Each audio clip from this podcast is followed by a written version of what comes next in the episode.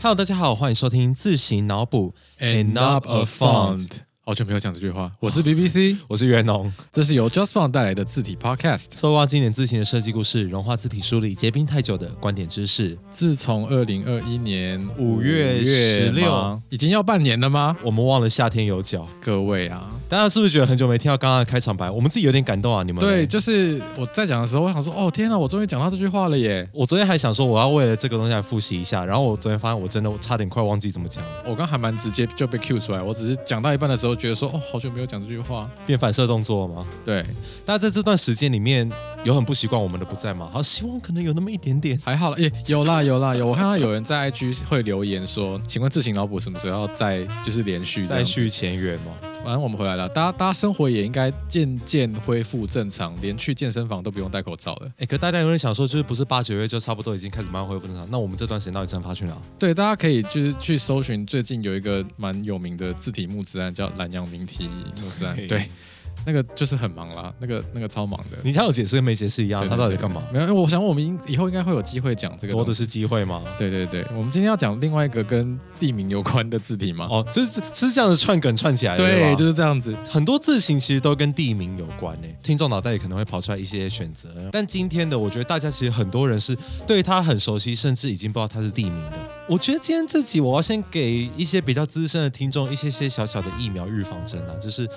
这个内容你可能很多人都已经有一点点熟悉，但是为了顾及到我们比较普罗一点的听众呢，哎，可是我看这集的稿的时候，我也我也学到一些新东西，所以我觉得大家放心，呃、就这字体真的太有名了。但很多人一定会觉得想说这么有名的字形到底还有什么可以讲的嗯，它就是？Helvetica， Helvetica，对，Helvetica 竟然是一个就地是名吗？这个字形，我觉得可以号称是字形的第一家。就如果你今天想要认识一套字形的话，我觉得第一套可能都会是这一个。 A K A 小学生字体课的时候先介绍，可是他好像好像太难 了，小学生还没有学到英文。而且他们也不是用这套学英文了。对就是对对，对，但就是无论如何来说，我觉得它很常被人赋予一种名号，叫做史上最有名的一套字形。这一套字形有它不可取代的地位，我觉得这个是千真万确的。可能是因为它有一点潮的成分在吗？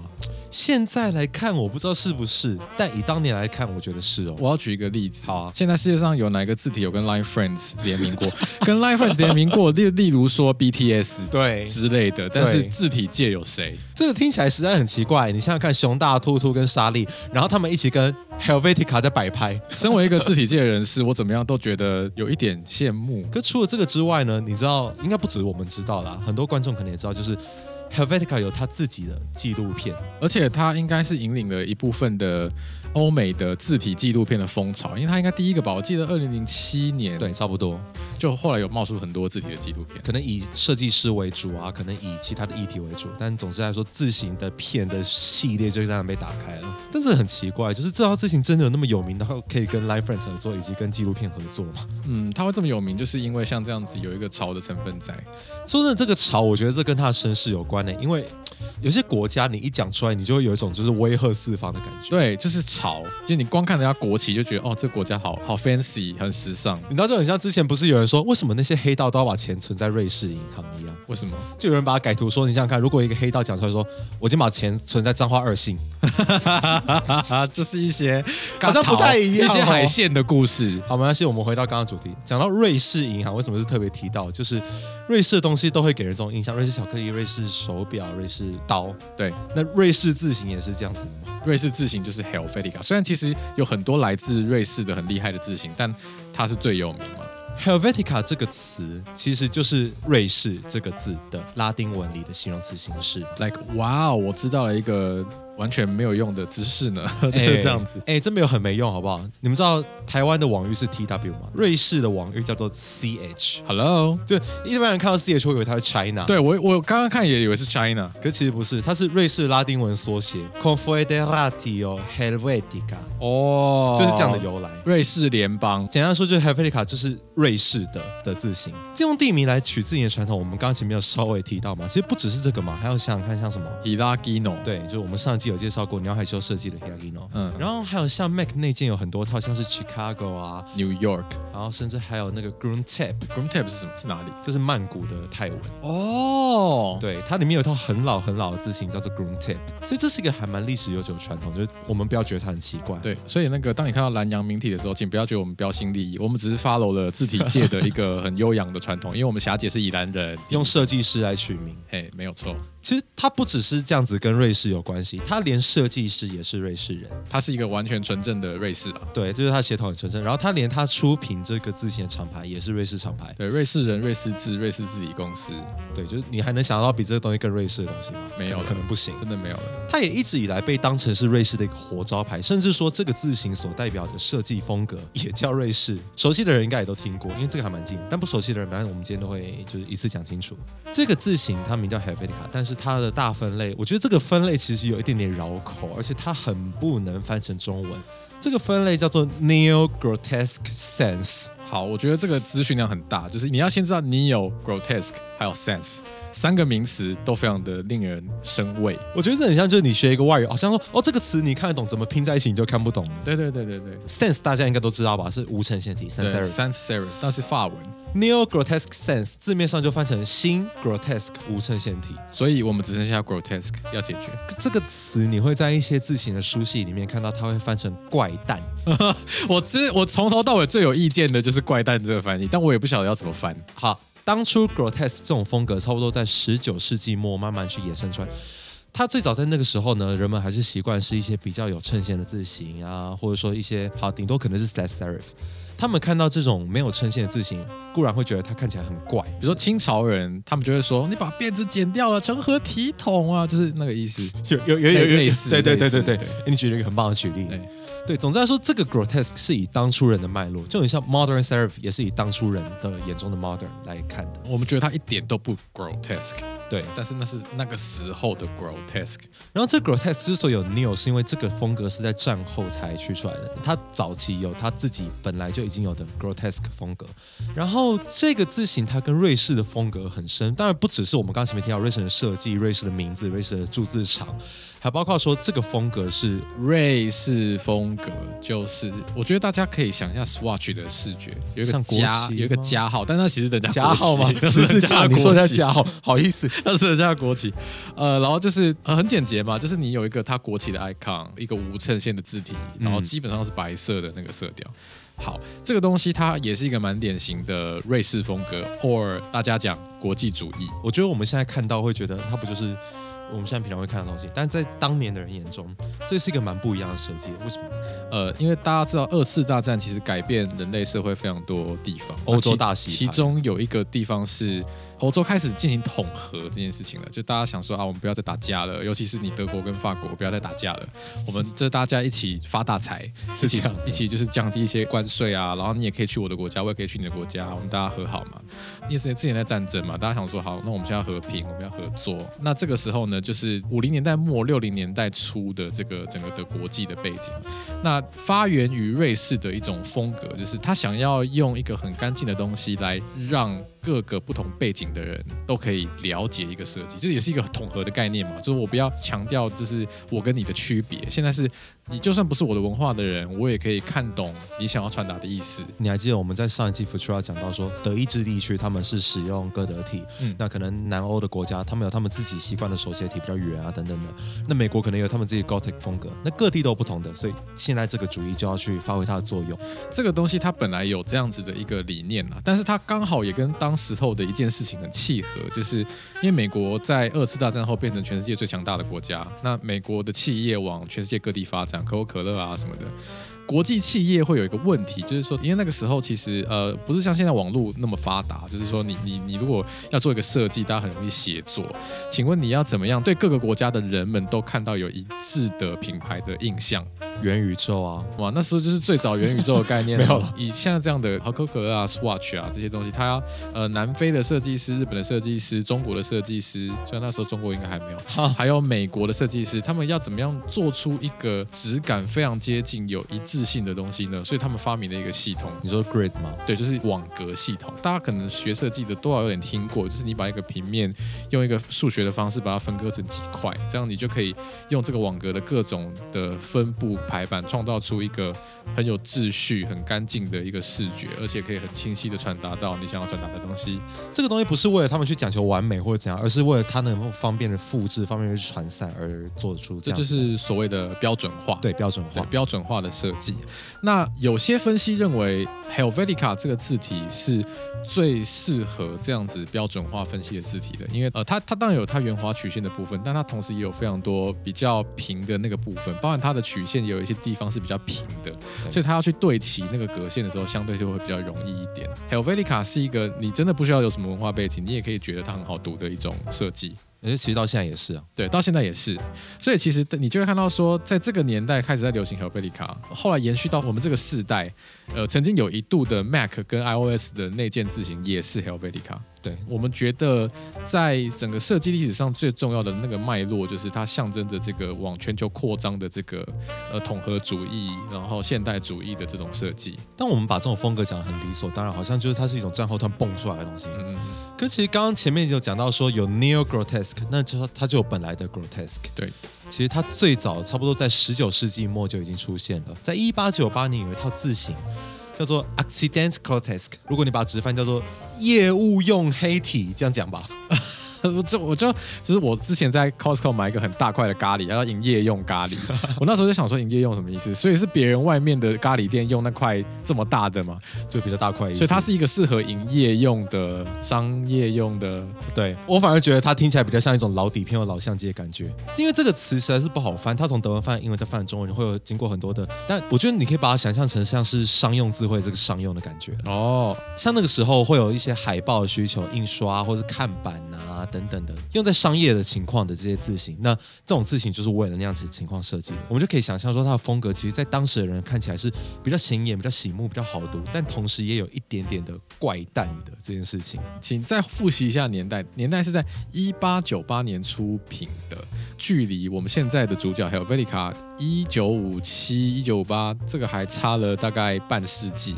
你会有一种莫名其妙的亲切感，想到原来这种东西那么早就出现了。只是它真的红起来变成很主流，是在 Helvetica 之后才是很主流。因为这种风格在经历了，还记得我们之前有介绍过 Gale Sans Futura 那种几何无衬线体的时代，一点点下滑。那直到战后，这个又被重新拾起，因为他发现它有很多其他的好处。我觉得讲到 Accidents Grotesque，就要讲到说是谁想到要把这件事情连接起来。谁想要去借用一些前人的智慧的是吧？对对对对对对对，这个设计师就是我们刚刚前面提到的瑞士设计师，所以两位设计师，一位叫米丁格，一位叫霍夫曼。那个时候呢，他要帮一家铸字厂叫做 Haas，这间铸字厂看到别人用刚刚前面讲到的那套字体去把它改成自己的样子，简单说就是早期的盗版或者说盗、哦，所以他们那个时候有很多人去模仿之前德国的 Accidents Grotesque，对把它变成一个新的，这算倒靠吗？还是微妙的版权问题？抄袭与致敬的差别只在于你有没有被发现哎，。没错，他们就觉得说，他们必须要能够发展出一套新的 grotesque 风格，来去跟 accidents grotesque 来匹敌。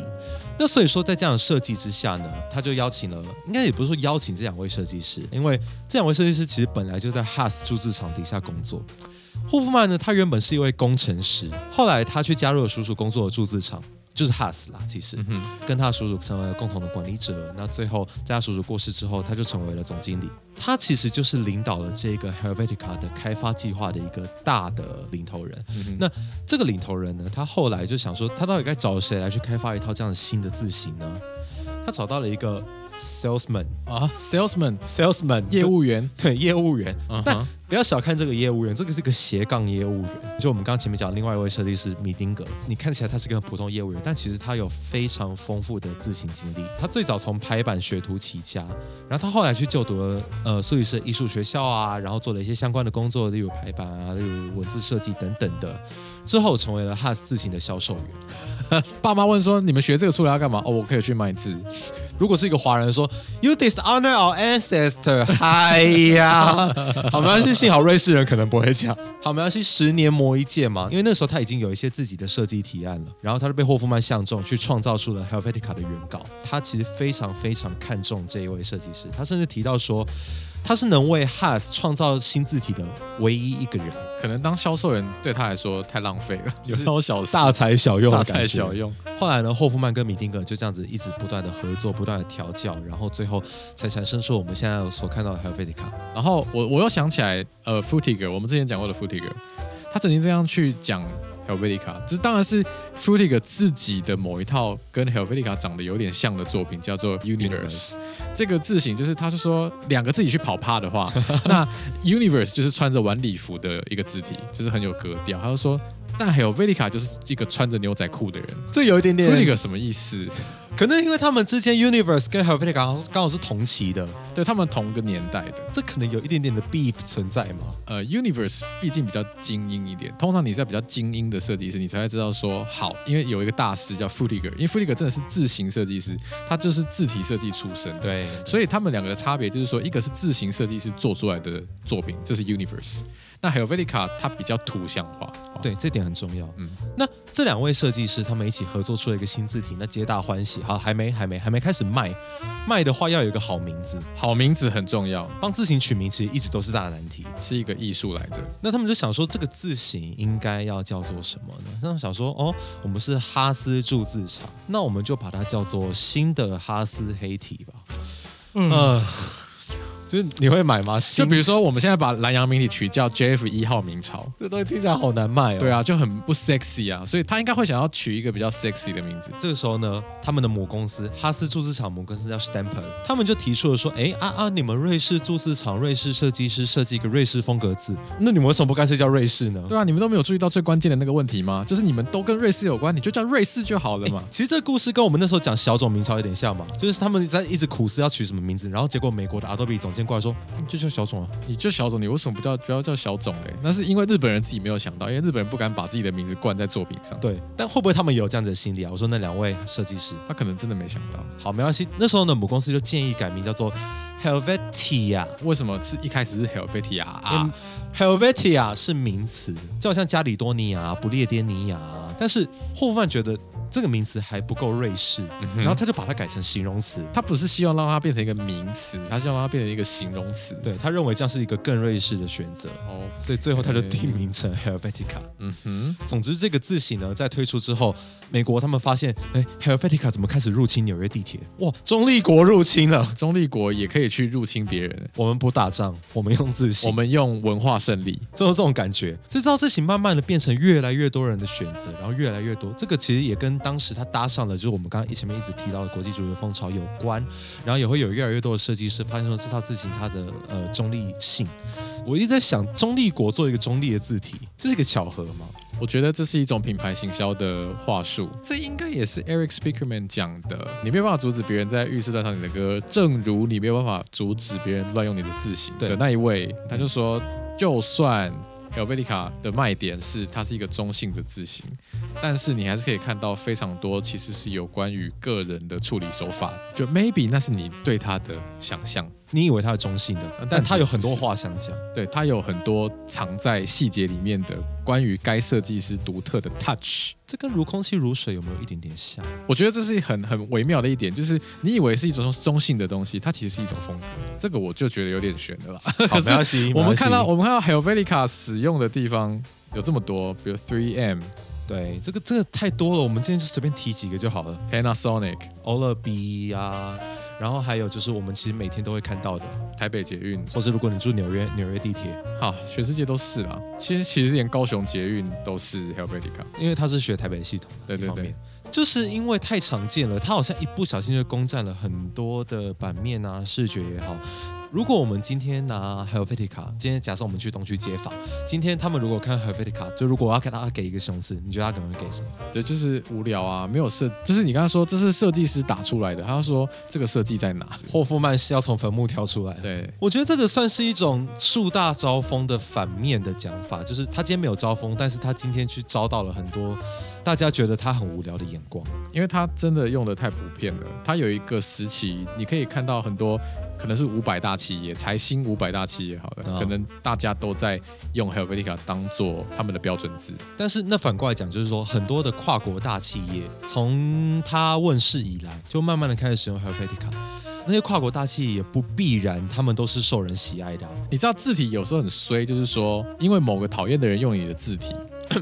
哦天哪，这好敏感！因为某个讨厌的人用你的字体，然后你就会把那个人讨厌的印象灌输在这个字体上。总之来说，那些大企业呢，因为都会给人一种你知道，就是我们经历了一些左派的那些风起云涌的时间，他们就开始强调说，我们不要大企业，我们不要大财团，我们不要资本主义，我们要强调在地。强调独特性，对独特性，独特性这个很重要。Helvetica 它虽然看起来在那个年代是一个很新的东西，但经过那么多年的洗礼，它看起来也变普通，就是它有一点点的光环褪色这样的感觉。我觉得它见证了一个理念物极必反的那个面向。其实据了解，从大概七零年代，就是大概它盛行大概十几二十年之后，七零年代就已经有一个反动的风潮出现了。呃，有有很多想要去抵抗这个很有秩序的设计的这件事情，但是它好像在二十一世纪初，理性的东西又再度的席卷全世界。对，然后 Helvetica 好像又看到了那么一点点它的转身的这样子的痕迹。商业财团还好，但有一个东西它会无时无刻都被人讨厌，是嗯什么？就是政府。知识分子的道德就是要永远站在政府的反面端。但是问题是。很多政府也很爱用 Helvetica，那反过来说，Helvetica 就会给人这种很 bureaucracy 的这样的印象，因为我们一方面好像说把 Helvetica 塑造成一种新时代的象征，但一不小心这个新时代很快就臭掉了就。你的新时代已经是一九五六零年代的新时代，已经是五十年前的事情了。其实也不只是从这些文化面的观点，因为时代在往前走，那字形的设计也会去依照不同时代的需求来改变，不然不会有 h i 卡出现啊。在最近的时代，人们越来越发现说，有一种需求要被注意到。这是什么需求？就是少数的需求，因为哦我们以前都觉得说，哦，字形啊，就是大多数人看得懂，那就很 OK。但是慢慢他们发现说，这世界上有越来越多也是同样需要阅读的人，他们没有办法哦理解。也也是一种平权。对，这是一种积极平权的部嗯分。哼，例如说像是色盲的人，像是弱势的人，甚至是你可能阅读障碍的人，嗯他们今天看到 Helvetica 会有一些些小小的问题，诶，比方说，呃，有些人的视觉就是对于字小，他本身就已经看不太清楚了哦。但是你如果在视字很小的时候，他会加强那个看不清楚的问题。如果我们来举例，我们今天读到一个字叫做 illustrator，如果我今天用 Helvetica 来拍起来的话，它的看起来会像是 illustrator，全部都是 I 或全部都是 L，对，对，它的大写 I 跟 L 其实只有差在长度而已。什么样的情况下很会遇到这种问题呢？就是你在缺乏前后脉络，比如说指路的招牌，这个是不好的设计。所以曾经有一段时间，很多国家他们的路标是用 Helvetica 的，嗯嗯，但这就会出现一个问题，例如说，假设我今天要去 C O R N 跟 C E R N，一个是嗯欧洲核子研究中心，一个是玉米。在远看来说，O 啊、E 啊、A 啊这些字母其实都会长得很像，尤其是高速公路，你要考虑到那个移动啊、模糊啊、夜间视线啊、缺乏光线等等的。不过我觉得我们也要补一个最新的资讯啊，Helvetica 的母公司蒙纳公司，他们有出了新又更新的 Helvetica 哦，最近那个叫做 Helvetica Now， Now，不要闹了， 这亲名爱字的，他的闹是现在的那个闹，我觉得他的诉求是很很好的，他的意思就是说，好，我们刚刚讲的那个米丁格还有霍夫曼，他们两个人如果跑到数位时代的话，他们会怎么设计 Helvetica？他把 Helvetica 的精神传承到数位时代的需求上，所以他就会去预设说，它要有所谓的视觉尺寸这个东西。就比如说你我在小字的时候，我的设计要不一样；我在大字的时候，我设计要不一样。他们是有在与时俱进的，他没有想要同一个 IP 卖五十年。所以说，其实它会一直改版，就是你好像看到说是历史是不断重复的，但你知道什么样的历史也是不断重复的，致敬的历史啊，刚刚我们有讲到一句很有名的话，叫做“致敬跟抄袭的差别只在于你有没有被发现？没错，那对 这个东西就是属于有被发现的哎呀例，子哎呀， Helvetica 它是模仿刚刚前面讲到那套 Accidents Grotesque 来的，那哪一套字型是模仿 Helvetica 而来的呢？大家都知道是那一套。Arial 这套字型呢，就是 Monotype 蒙纳这间公司，它为了要有自己的 Helvetica 替代品而产生的。我这样讲会有点暴雷，但是有点类似永恒族的故事。反正 哦，哎哎哎，啊， 反正就是他为了自己的利益不惜把他最优秀的东西变出一个没那么 original、没那么好的替代品。哦，我可以理解这个说法。嗯哼哼，它也不是说完完全全倒靠，好不好？你但可以看到说骨架也是相似的处，但其实它里面有一些很多细节不一样。最明显的跟大家提几个，就是例如说小野提这个字母，在 Helvetica 里面，它 T 的头是平头的，嗯嗯，但 Arial 它最大的特征就是它的 T 是有一个斜坡头的，然后还有像是 A 的尾巴，Helvetica 有一个最大的特色就是它的 A 是翘尾巴，但 Arial 它的尾巴算是没有那么的翘，就是顺着往下的。他比较花俏了。对这个细节，如果听众想要多了解，可以回顾我们这一季第一集讲那个漫画欧文，哇，这一集第一集已经很久以前了。有一种去年的感觉了。在漫画欧文里面，每个字体都有他自己的人设嘛， 他就把 Ariel 设计成是 Helvetica 的孪生双胞胎。但长得比较杂乱，这实在是有点不太好意思。但我觉得他就是可以一目了然说，Ariel 设计特征跟 Helvetica 不一样。其实讲到为什么 Monotype 这间公司要把这么受到设计界欢迎的字体再变出一个替代品，很纯粹是因为有些客户没有 Helvetica，例如像是窗户，哦，就是有一个窗户同名的那个系统哈，就它没有 Helvetica，但它要希望说别牌装置，它如果本来使用 Helvetica，它把文件传到我这台之后呢，它不会变太多。对对，或它至少它看起来还有一点像这样子，其实很多都是这样，你看像 Myriad 跟 Frutiger 各种租房不及被宰，所以它算是一个商业考量啦，也是当时平台比较没有那么互通的情况下的一个折中方案。但慢慢的，它就渗入了我们自己的生活，因为 Arial 它很长一段时间是预设字型，这个很衰，就是 Helvetica 反过来遭殃。它的潮 ness 就这样被 Arial 冲淡了。我觉得这有点像是无印跟 Miniso 的关系。 我这样讲可以吗？我这样讲可以吗？好了，给你们一个想象啦。但我觉得就是大家也不要讨厌，就是任何一套字体，它很常见没关系。但它的很多设计细节，我觉得都是我们觉得还蛮值得去注意的。而且毕竟也都是设计师一个一个去刻出来的呢。不过反正就是，当你想要看这个人对字体了不了解的时候，你可以先考他哈哈， Arial 跟 Helvetica 的差别在哪里。或者说你偷偷看说他用的是哪一套字型，就会有一种哼麻瓜。哦，有一种我个人是觉得很好笑，就是他想要用 Arial 装出 Helvetica 在排国际风格的版面的感觉，他在骗你。就是什么意思呢？就是你知道有一些看起来很潮的设计，就是他用那一个很有名的英文无衬线体打了一些字，然后可能还加一个句点，就是就是很像极简主义这样子。啊，很潮，但是那个东西一定要用 Helvetica 打才对。你如果用 Arial 打，就是而且看到那种很很关键的那些差别的字，比如说有 T 啊，有 R 啊，内行一看就知道，请不要在那边东施效颦。你知道这很像就是那种想要装日式品牌，结果他不小心用了中国的简体字。他想要用日文汉字，但他用的是对简体对字。对，有一点点这种感觉。 那个很没有品味的那个部分就被透露出来了。我宁可你不要这样做。就是说，我们看这两套字形，它好像有点难兄难弟，但